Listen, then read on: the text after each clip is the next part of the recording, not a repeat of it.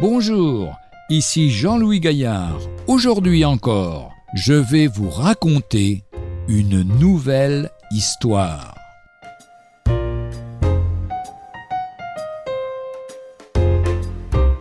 Avoir la foi d'un enfant.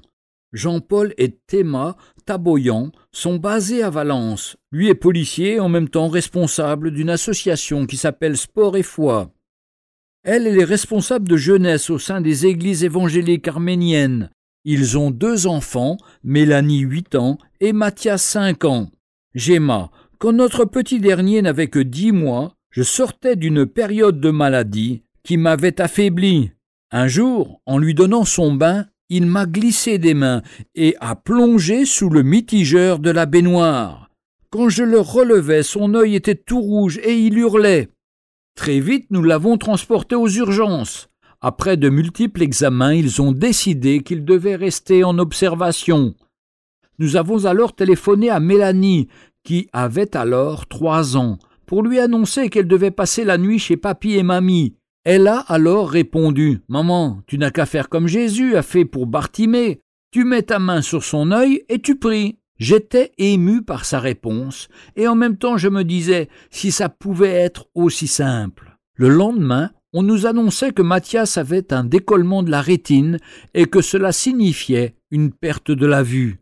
Vous imaginez notre douleur. Un rendez-vous avait été pris pour un examen sous anesthésie générale et pour des contrôles quotidiens. On rentrait à la maison quand Mélanie a accouru vers Mathias a posé sa main sur son œil et a dit Jésus, guéris l'œil de mon frère.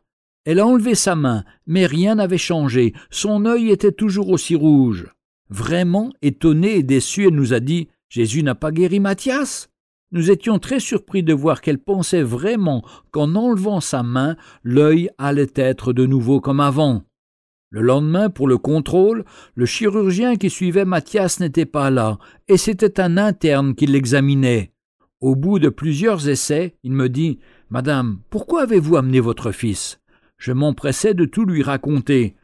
L'infirmière, qui était là la veille, lui remontra le dossier. Mais il nous répondit Votre fils n'a rien. L'infirmière s'est mise en colère et est allée chercher le chirurgien qui était en réunion. En costume cravate, il est venu à son tour examiner l'œil. C'est alors qu'il a reconnu. En effet, la tâche observée la veille avait disparu. Il n'y a plus rien. Ce que les hommes jugent impossible, Dieu peut l'accomplir.